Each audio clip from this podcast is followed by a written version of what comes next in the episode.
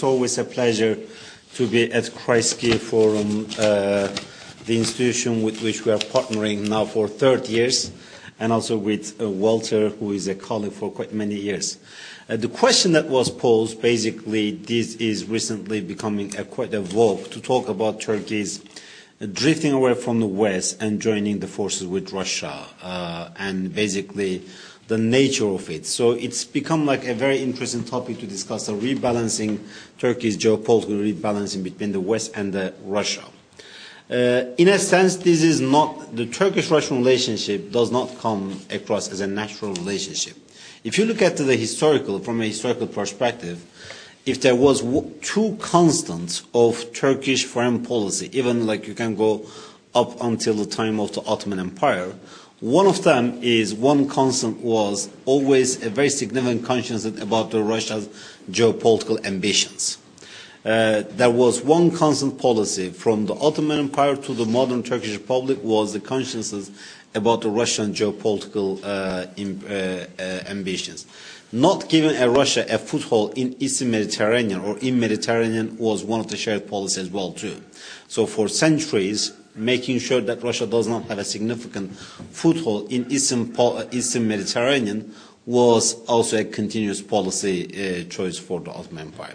The second one, I will say Iran. Uh, I mean, now we can put it aside, but like another country which there was quite a significant continuation from the Ottoman Empire to modern Turkey was having a quite a difficult, but at the same time cooperative, at some time competitive relation with countries like Iran as well too. So Russia and Iran, in a sense, had similar uh, had a similar standing vis-à-vis Turkey as well too, from the Turkish perspective. In recent years, the Turkish there has been like two sentences. A, Turkey is drifting away from the West, and the B, Turkey is joining forces with Russia. I think the first part of this sentence is quite accurate. Turkey is not going to drift away from the West in terms of like formally. Turkey is not going to end. The Turkey's NATO membership will continue as it is. The Turkey's status as being an applicant country, even though, even though it means nothing, or even though it's a quite defunct um, applicant, the Tur- but nevertheless, the official Turkish status as an applicant country to the EU will be there. Turkey's uh, membership in different Western institutions and club will be there. But nevertheless, the membership and the geopolitical identity will have two different things. So on the one hand, Turkey will continue to be the member of this institution. But on the other hand, when it comes to as a geopolitical identity, Turkey will not, you know, the geo- Turkey will have a different geopolitical identity than just being a NATO member. So in a sense, Turkey will be trying to uh, reconcile its new geopolitical ambitions it, with its NATO membership or the membership in Western clubs. But Turkey joining forces with Russia is quite a big, uh, ambitious word at this stage because, like, if there's one thing, incompatibility rather than the compatibility is the defining nature of the relation between Russia and Turkey. So what we are seeing at this stage is more than tactical, is more than conjunctural, but it's still less than strategic or less than like a new geopolitical orientation. In recent years, if you look at like, you know, in all Turkey's uh, environment, from Balkans to Black Sea region to Caucasus to Eastern Mediterranean to Middle East, almost there aren't any major crises on which the Turkish-Russian interest aligns. So look at all of the places, like, you know, in Balkans, Turkey was in the Western camp when it comes to positioning. Look at uh, uh, Caucasus. Look, look at the Middle East. I mean, Eastern Mediterranean. Turkey-Russian uh, interest doesn't align. Look at their alliance structure. Particularly, let's look at the Middle East. In Middle East, when you look at the Russia, of all the major forces, Russia's foreign policy, Russia has a quite clear flavor to its alliance structure. Yes, Russia is not the Soviet Union. Yes, the ideology is not the main determinant of the Russian foreign policy or the Russian preference for the, uh, for the picking of the allies. But that doesn't mean the Russian foreign policy doesn't have a color in the Middle East. So it is true that it's pragmatism uh, or the political realism that is defining the Russian uh, foreign policy behind the behavior towards the Middle East. But at the same time, there is a color to Russia's choice of the alliances. And Russia seems to have a quite clear preference for the secular forces in the Middle East. uh, I mean, look at the Middle East, uh, look at uh, Syria. It's the major backer of the regime. It, uh, it has a quite good relation with many different actors, from the religious minorities to the Kurds, uh, and the same like you know in places like Libya. Russia is one of the major backer of the uh, Khalifa Haftar forces. Like in uh, mm. in uh, in uh, Egypt, it was it developed very uh, quickly good relation with Sisi regimes after the uh, coup uh, against uh, Morsi, who actually, by the way, just uh, died. Uh, uh, less than an hour ago in the court uh, in Egypt. So there was a clear orientation when it comes to choice of the alliance structure in the region. Turkey, on the other hand, has also a clear, uh, has a color to its choice of the alliance as well too, which is like, you know, mostly pro-Islamic forces in the region as well too. So there is also, when it comes to alliance structure, there is incompatibility as well too. The thirdly is the geopolitical uh, focus. In Eastern Mediterranean, for instance, Russia, there is, when we talk about the Russian revisionism in the international uh, system today, part of it was like what Russia did uh, around Black Sea region or Caucasia since 2007, if we take the Putin speech at Munich Security Conference, and then 2008 Georgia war, and then like uh, crisis, Ukrainian crisis, the annexation of Crimea, etc. If you put it aside, it was the Russian behavior or the Russian policy in Syria that more or less led to the conversation on the Russian on the Russian moment in the international affairs or Russian revisionism in international affairs. But Russian Middle East policy has quite a geographic scope as well too. So it's not a policy that is aimed to all over the Middle East. It's a policy that has that quite defined geographic uh, focus as well too. On the one hand, Russia does want to have a good energy price coordination with the Gulf countries. It wants to tap into the regional oil market, particularly in the Gulf, breaking the U.S. monopoly there as well too. But the Russian geopolitical behavior has a quite significant Eastern Mediterranean focus. Mm-hmm. So it's Syria, it's Egypt, it's Libya, etc. But this is the also area where Turkey feels, where Turkey sees as one of its, you know, close uh, area of its concern or area of its interest as well too. And particularly in recent years, Turkey feels that the U.S. is engaged in a double containment strategy in the Middle East. On one hand, in the broader region, you see a clear policy to contain Iran, from the Arab NATO to the like closer relations with the Arab Gulf countries, trying to bring Arab Gulf countries with Israel Uh, at the same time, like you know, the Warsaw Summit. So there is a clear policy of containing Iran, and all this recent escalation is part and parcel of it. But at the same time, Turkey sees there is another policy which is not, which cannot be described as a hard containment. Maybe we can describe it as a soft containment. But nevertheless, what is happening in Eastern Mediterranean is a reflection of the U.S. supporting at least a soft containment of Turkey, because in recent years there is a picture emerging or a new regional energy or a reg regional energy market or regional energy architecture is emerging in the Eastern Mediterranean. It's still at quite an early stages, but nevertheless, there is some groupings that brings together countries like Israel, Cyprus, and Greece, uh, like country, uh, with countries like Egypt. And Turkey sees the U.S., particularly the Pompeo's meeting, Pompeo joining the Cyprus, Israel, and the Greek meetings in Israel. I think it was in March. And then later there was an uh, there was an, uh, an motion at the Senate uh, which was introduced and which urged the U.S. to support the new groupings in Eastern Mediterranean as well too. Turkey sees all this uh, activism as aimed at containing itself as well too. So when you look at the Eastern Mediterranean, Turkey sees itself being excluded from this axis. On the one hand, this creates like, you know, more animosity in Turkish-American relations. But on the other hand, Russia is in Eastern Mediterranean as well too. And the Russian interest and Turkish interest doesn't align in Eastern Mediterranean as well too. So the Russian, because you look at like from all the major uh, uh, crisis areas or the, uh, or the partnership uh, structures, the Russian-Turkish relation, uh, the Russian-Turkish interest doesn't align there. So on the one hand, Turkey should be extremely concerned about Russia having a big foothold in Eastern Mediterranean. Because now Russia is not only Turkey's northern neighbor, it's Turkey's uh, southern neighbor, it's Turkey's eastern neighbor, and all of this is reducing Turkey's geopolitical room of maneuver. Because if there is, if one reason for Turkey to have this recent deterioration in its relation with uh, with U.S. was the Turkish search for strategic autonomy, whatever it means when you are a NATO member. But nevertheless, Turkey in recent years is trying to kind of like you know go more and more on its own when it comes to big foreign and security policy. And this was like you know part, partly explains why Turkey was engaging in Russia the way that it has been engaging.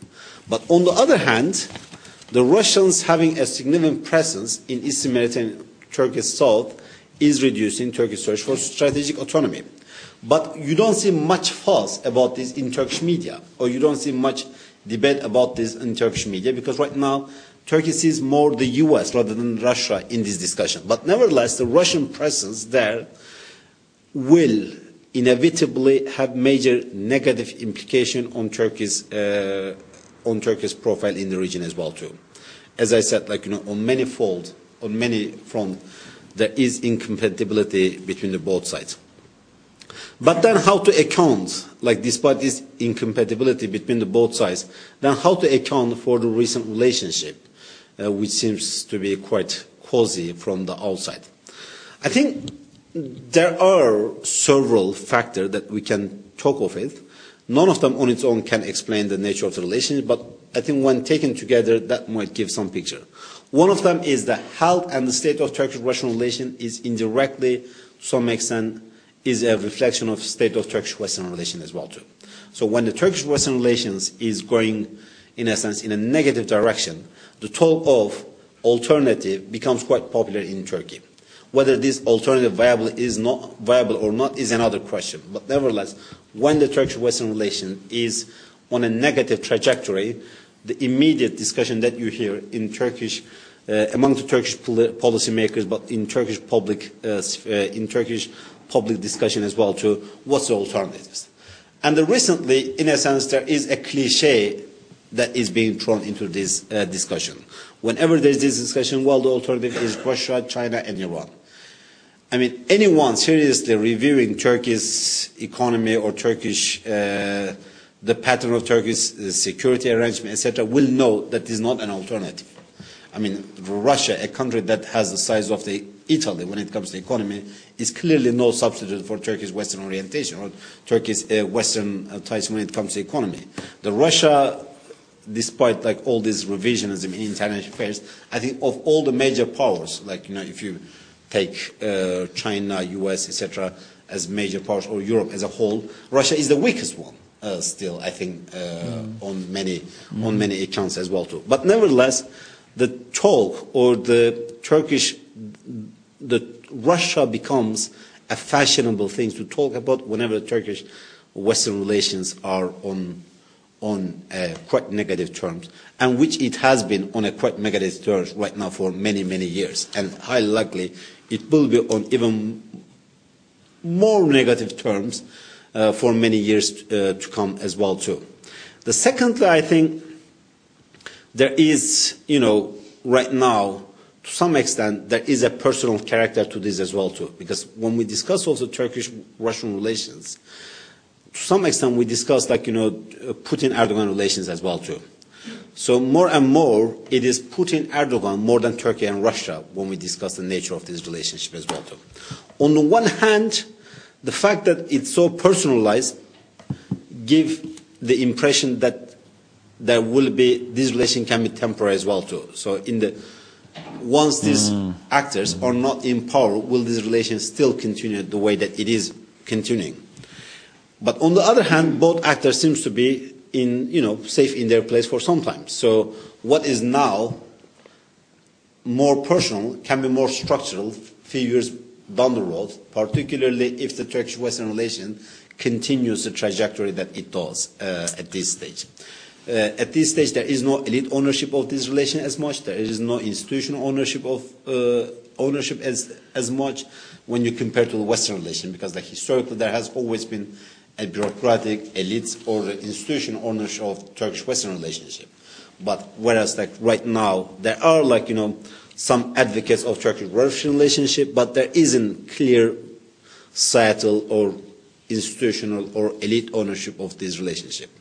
Another factor is just like, you know, pure pragmatism, because uh, Turkey is second to uh, Germany after Germany as a, you know, uh, customer uh, to Russian energy in Europe. Uh, Turkish-Russian economic ties uh, has, Turkey is the largest economic partner of Russia in the Middle East. And uh, there has been many energy projects in which Turkey and Russia has been engaged. The fact that Russia was on the ground in Syria, and at a time when the Western policy party, the U.S. policy, did not seem to have a political uh, mm. framework to its overall operational policy, made it more, more and more inevitable for Turkey to engage Russia because uh, in a sense, Turkey, along the West, along the U.S., entered the Syrian scene with the goal of the regime change. This was the dictated policy, the Western policy, dictated uh, American policy, and dictated Turkish policy. Mm-hmm. It was the dictated policy of all these actors was a regime change. But by the late 2013, 2014, this has completely changed. Instead of the regime change, now the goal has become the war on terror. But the question is, the two sides idea of terror was completely different. When Turkey said like the war on terror, it meant like the YPG or the, uh, you know, the Syrian Kurds, etc. When the U.S. said the war on terror was ISIS or the you know, different manifestation of Al Qaeda or Al Nusra, etc. So in a sense, and after a while, the U.S. war on terror was done with the cooperation with the YPG. So increasingly, there was a divergence between Turkey and the U.S. on the Syrian side. And with the jet incidents between Turkey and Russia in 2015, mm-hmm. Turkey fell completely out of the picture in Syria.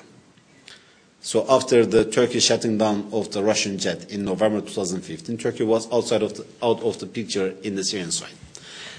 The only way Turkey felt, and at this stage the Syrian Kurds was gaining more in territory and in political influence in Syria. By then, the, Turkey has already changed its priorities as well. It was no longer the regime change. It was first uh, stopping the further expansion of the Syrian Kurds, then pushing back, and then, you know, in a sense, fragmenting the security and the administrative structure that the Syrian Kurds had established as much as possible. And to do so, the most obvious uh, bargain seemed to be like you know, a bargain with Russians. Mm. And this is exactly what Turkey did. And after the bargain with Russians, Turkey was back in the Syrian sea. And it took two operations. First, the Euphrates Shield, which was like basically clear the ISIS from the Turkish border, and then the Afrin operation, which basically pushed the Kurds uh, outside of the, uh, the west of the Euphrates to the east of the Euphrates, putting aside the small pocket of Tal Rifat, which is uh, mm-hmm. very much under the Russian influence, and both Turkey and Russia keep quiet about it, even though, like, you know, it's also uh, YPG uh, occupied, uh, or even, though it's led by the PYD or YPG as well too. So there is a political pragmatism. The fourth one is, you know, whether there is an ideological flavor to this relationship. I think there is no ideological flavor, but there is a political flavor to it, because there isn't any shared ideological basis between Turkish political elites at this level and the Russian political elites.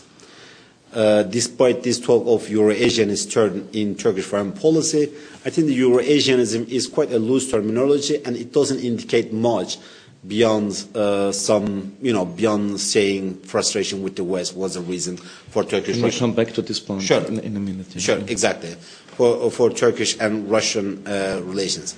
But Eurasianism meant different things at different stages in Turkish history in the early 1990s, Eurasianism was actually a policy that was supported by the US because the idea of Eurasianism of back then, after the collapse of the Soviet Union, was that Turkey will be forming closer relations with the newly independent Turkic republics at the expense of Russia, at the expense of Iran.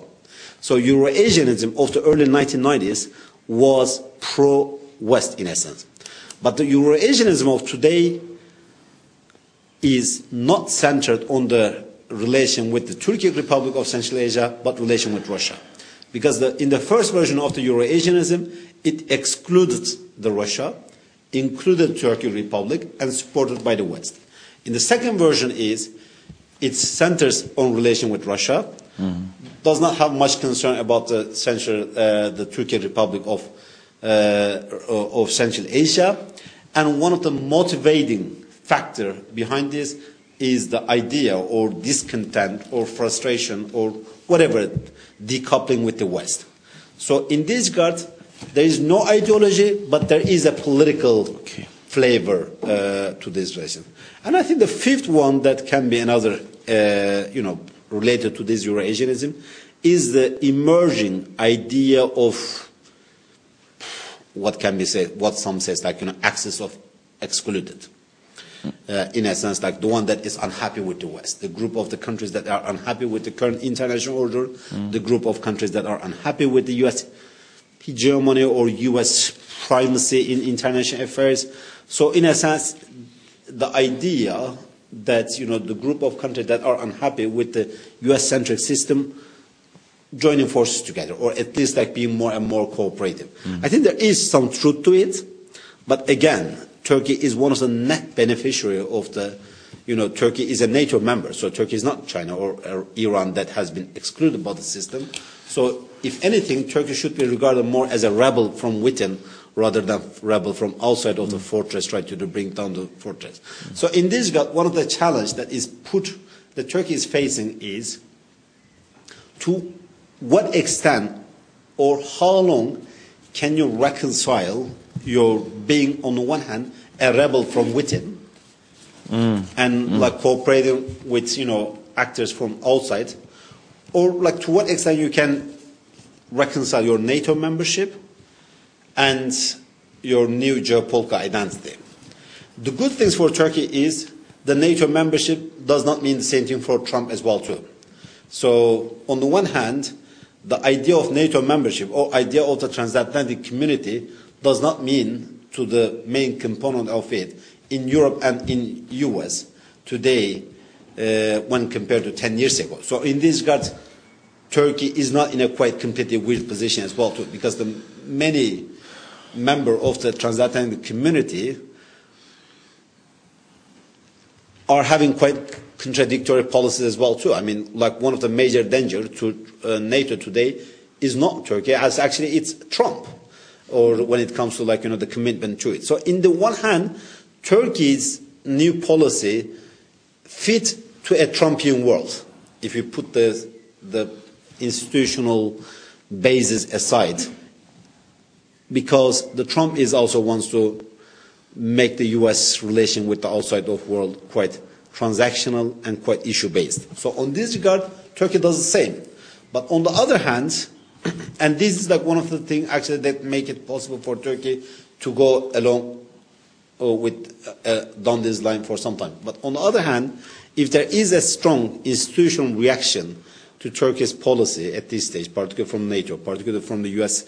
Uh, institution, particularly like you know if Turkey faces a major sanctions as a result of the S400, which is quite mm. likely, then I think we might be in a downward spiral in which the more sanction that is put in Turkey will inadvertently the more create foundation between Turkey and Russia to work together and this become like you know a self-fulfilling prophecy in itself.